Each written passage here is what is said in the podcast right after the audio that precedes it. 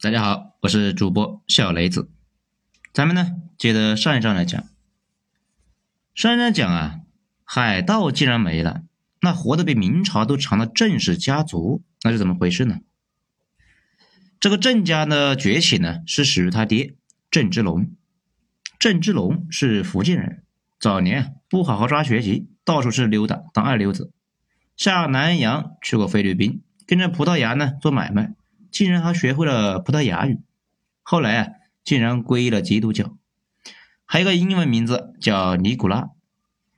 尼古拉那显然觉得跟着葡萄牙没什么前途呀，后来呢，就东渡去了日本，在那里就学会了日语和河南语，并且娶妻生子。不过呢，这不是第一次娶妻生子，这是第二次。之后啊，还有三次。这次的媳妇呢，是个日本人。儿子就是郑成功。就在郑成功出生的那一年，河南的东印度公司攻占台湾，这个以台湾呢为根据地开展远东贸易。最有意思的是啊，日本平户竟然有块石头，这石头上面写的呢，郑成功是在这里生的，看来应该是顺产哈。这个平户呢，就是当时中国海盗在日本的根据地。郑芝龙在日本那段时间。非常的诡异啊，到现在也没有说清楚到底发生了什么。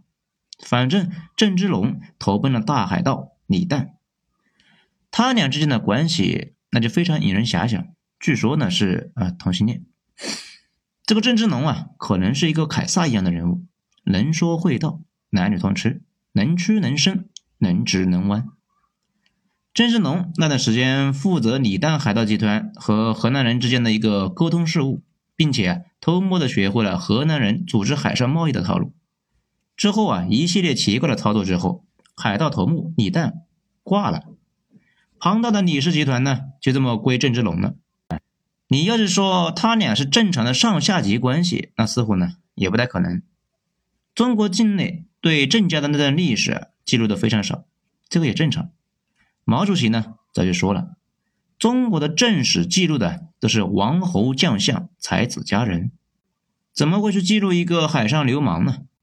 不过呢，倒是河南人有不少文中啊，这个提到郑家父子，因为写海洋史就避不开郑氏父子。在英文里面，衣冠啊就是郑芝龙，因为郑芝龙以前呢叫郑衣冠，国姓爷那就是郑成功。至于郑成功怎么就成了国姓爷了呢？咱们一会儿再讲啊。郑芝龙在之后的岁月里面，那是如鱼得水呀，一边呢进攻明朝的大陆，一边呢在海上劫掠。当时大陆有灾害嘛，老百姓经常是生活不下去了呀。海盗来了之后，就跟着海盗跑了，去当海盗去了。此时已经是明朝晚期，北方女真也反了。陕西呢有李自成，四川有张献忠，东南还有郑芝龙，海上呢。还有东印度公司焦头烂额呀，只好呢对郑芝龙一次又一次的招抚。这个郑芝龙呢，每次造完反了之后啊，就接受招抚，然后再造反，周而复始，实力是越来越大。后来在多次海战中击败了东印度公司，雄踞东亚海域，这个是非常不容易了。河南人吹牛逼说自己是海上马车夫，那个马车啊就是东印度公司。郑芝龙此时的实力那是可想而知啊！郑氏集团是一个海盗商业复合体。事实上呢，英国那就是这么玩意。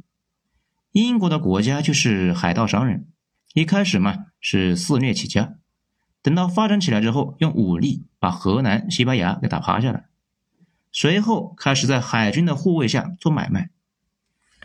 按理说呢。郑氏集团这么发展下去，完全有可能发展成英国那种海洋帝国呀。但是呢，他们止步于做倒爷，从中国沿海港口拿了货，转身呢卖给河南、英国的商人，由河南、英国商人运输到欧洲来贩卖。郑氏家族一直都是海外贸易中的其中的一环，高度依赖中国本土，并不会扩展贸易。这个呢，也为他们后来的覆亡埋下了伏笔。据说此时的郑芝龙有超过二十万的兵力，三千艘这个大小的船只，整个东南亚海域啊都姓了郑。无论是明朝还是日本海军，亦或是河南海军，都没法跟郑芝龙的队伍啊来抗衡的。一六四四年，明朝完蛋之后，明朝的呢好几个王爷都被扶持成了皇帝，也就是我们说的南明。这郑芝龙啊多机灵呢，想效仿朱元璋。朱元璋当时也是扶持了一个傀儡小明王嘛，然后呢以小明王的名义东征西讨，等没了价值啊，这个小明王一不小心哎掉水里面淹死了。郑芝龙那也准备这么搞，也扶持一个明朝的皇爷当皇帝，这就是龙武政权。不过在这段时间，大家都不太把这个皇帝当回事，海盗嘛，做个事能有讲究那才有鬼啊。只有郑成功那早请示晚汇报，这皇帝很感动啊，于是呢就把明朝的这个朱姓赐给了小伙，所以郑成功你也可以叫他朱成功，那也是可以的。这个郑成功呢，尽管是日本出身，但接受的是全盘的儒家思想，并且非常热忱于一肚子报效国家的激情，这让他爹那是一愣一愣的，他感觉这个儿子不是自己亲生的呀。我们需要强调的一点是。清兵入关的时候，加上老弱病残二十来万人，根本就没法支撑那么大的统一战争。后期呢，清军主力已经变成了明朝投降过来的队伍。那个时期啊，没有民主主义一说，老百姓其实并不关心谁做皇帝啊，只是有知识分子的人那才关心呢。不过啊，明朝晚期的知识分子又是一批贱骨头，成天呢最操心的两件事情就是赚钱和皇帝的私生活。等到大夏将倾，知名东林党领袖郑成功的老师钱谦益，这看着大势已去啊，在妓女媳妇的建议之下去跳河，试了下水之后，很惋惜的说啊，哎，水太凉，没法跳。这反倒是他老婆妓女呢，就嘣跳进去了，不过也没淹死。这些人呢，后来很多又成了明朝的官员。本来清朝都是东北人，在南方作战，想想都虚啊。南宋那会儿，就是女真人到了南方之后，那受不了啊，就回去了，让南宋就苟延残喘了一百多年。不过这一次大量的汉族部队补充进清军的一个队伍，使得清兵不再惧怕中国南方湿热和水稳。随后呢，清朝南下，没过多久就攻陷了福州。郑成功的日本妈呢，那也上吊身亡了。这郑芝龙眼看着情势不对呀，赶紧又投降了。那个隆武皇帝被抓之后啊，也绝食自杀了。郑芝龙呢，投降了好几次朝廷，轻车熟路啊。不过这一次碰上了清朝，不像明朝那么好说话。明朝时期，郑芝龙作为海盗，一直跟明朝的高层那是眉来眼去。这一下换上女真人了，之前的关系网全没了。清朝呢，就要求郑芝龙劝他们家和其他的一个散布在海上的势力向清朝投降。大家呢也基本上听劝去投降了，唯独他儿子郑成功死活不是投降。清朝政府一怒之下，把郑芝龙全家拖到菜市口剁了脑袋。他们郑家呢只剩下郑成功一个人了。哎，这个是吧？郑成功就算去投降，那也得被屠啊，死局结不了的。郑成功收拾了剩下的队伍之后，跟清兵继续作战。郑成功对清兵呢发动过多次的反击。最猛的一次是一直打到了南京城下，不过啊，很快就打不动了，虚了，退了回去。这一次南京之战之后，郑成功觉得大陆那是已经守不住了，带着剩下的队伍就去了台湾，准备啊在那里长期固守。一六六一年，郑成功进攻台湾的时候，台湾此时呢是河南人的地盘，而河南此时又是巅峰状态，手里的武器那都是世界上最先进的。跑到堡垒里面死活不出来，所以啊，战争进行的也并不顺利。两万郑成功的部队围攻几百人的河南军队，打的是非常的费劲，攻都攻不进去。战争持续了将近十个月。后来呢，前来给河南军队补给的荷兰运输船碰上了风暴，这河南人补给无望啊，出城投降，台湾就被收复了。随后呢，在雅克萨发生了俄国入侵大清。大清出兵两千，这死磕呀！俄国呢只有几百人，这硬是挺了好几个月，后来挺不住了，签了《尼布楚条约》。当时大家都没有注意到问题的严重性，西方军队凭借几百支的步枪就可以顶着几千几万人打，战争规则呢已经变了。不过两次战争都以中方胜利而告终，就没人当回事。那个时候啊，其实东西方已经开始了慢慢拉开了距离。郑成功攻下台湾之后，没两年他就死了。他们郑家呢，在海上的帝国神话还在继续。从郑芝龙开始，郑家一方面呢自己做买卖，另一方面收保护费。海上所有的船只，每船收三千两的银子保护费，一年上千万的收入。跟大清死磕的过程中，尽管损失了不少的陆地部队，但是海上的力量并没有受到影响。所以呢。郑家的影响力那一直都在呀。不过就在大清顺治十八年，那也就是一六六一年，郑成功向台湾进发的那一年，大清开始执行迁海令，也就是将福建、广东、浙江、江苏、山东、河北这个六个省沿海以及各岛屿的居民内迁三十到五十里。居民、官兵全部迁移到界限以内，在沿海一带形成了一个无人区。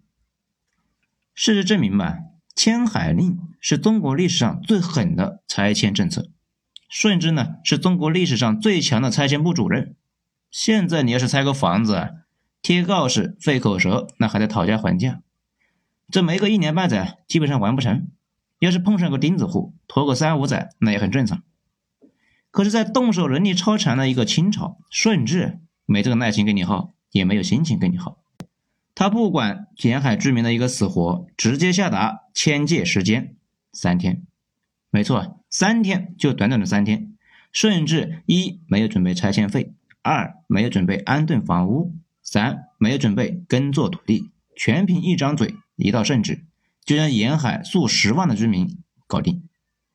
其效率之高，拆迁强度之狠，大家可以感受一下啊。郑家呢，作为一个类似黑社会收保护费的一个组织，保护费那自然是收了不少。主持台湾又是一件高成本的事情，如果维持之前的大流量的一个贸易，每年还有盈余。但是禁海令执行之后啊，台湾的郑家年年赤字，尽管依旧是东亚海上最强的一级，但是。一步步开始慢慢的衰落，最终等到一六八一年，台湾内部呢发生了内讧，康熙就随后下令攻台，台湾很快那就被攻陷了，两岸统一。统一台湾的意义呢，毋庸置疑。如果一直不管，在二战后可能就会发展成一个新加坡那样的形式。我国在法理上也缺乏对统一台湾的基础，但是。清朝政府在统一战争中犯了几个巨大的错误，也就是迁海令。这个迁海令呢，对我国的伤害特别大。从那以后啊，华人不再以集团的形式出现在海洋业务中，中国也彻底失去了融入近代世界的一个机会。南洋华人也散为各种小社团，没有再形成大规模的组织结构。下一次南洋华人走上历史的舞台，那是他们集资支持孙大炮干革命。事实上啊，一般咱们自己区分的很细，但是海外学者普遍把汪直、许栋、郑成功集团、清末支持孙大炮干革命的洪门、改革开放以后拿到巨资投资中国大陆的华侨，这个中国改革开放后第一笔启动资金就是华侨啊，以及现在的亚洲四小龙，统称南洋华人。这是没有被写入正史的一条中国历史的支线。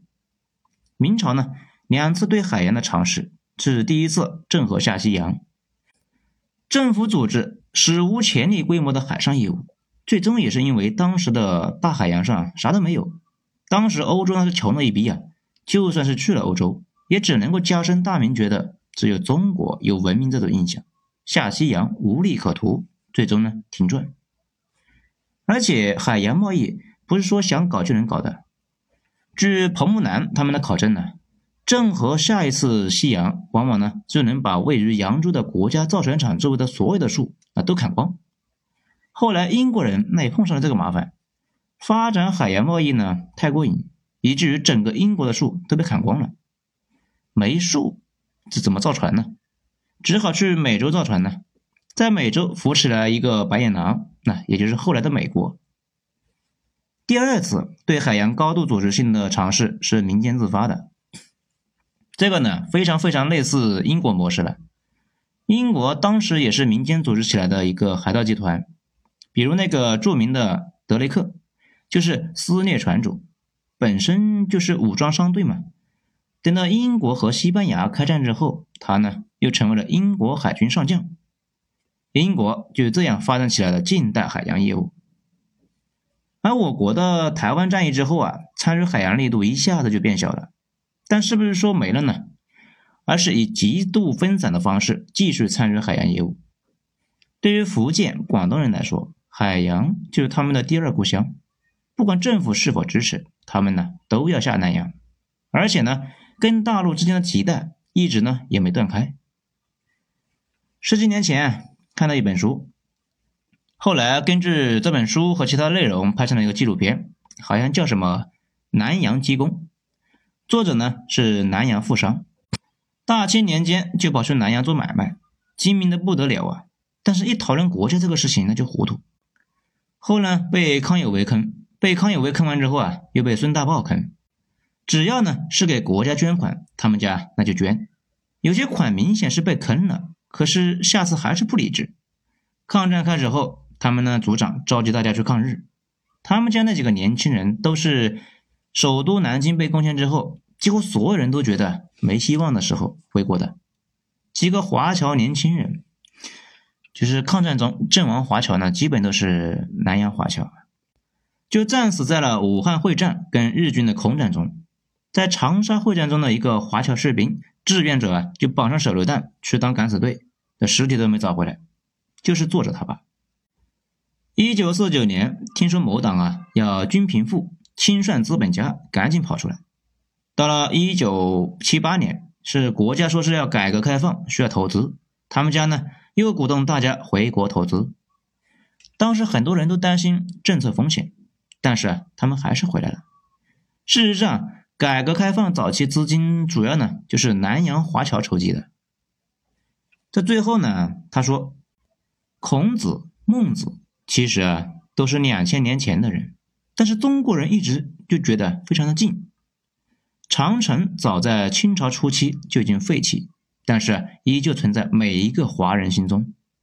国大人多，汉奸坏逼呢那也多，但是国家情怀就跟手脚上的一个茧子似的。只要到了危机的时刻，国家一被人摩擦，那立刻就长了出来。部分的精英和知识分子，还有无数的普通老百姓，他们就是宁愿去当炮灰。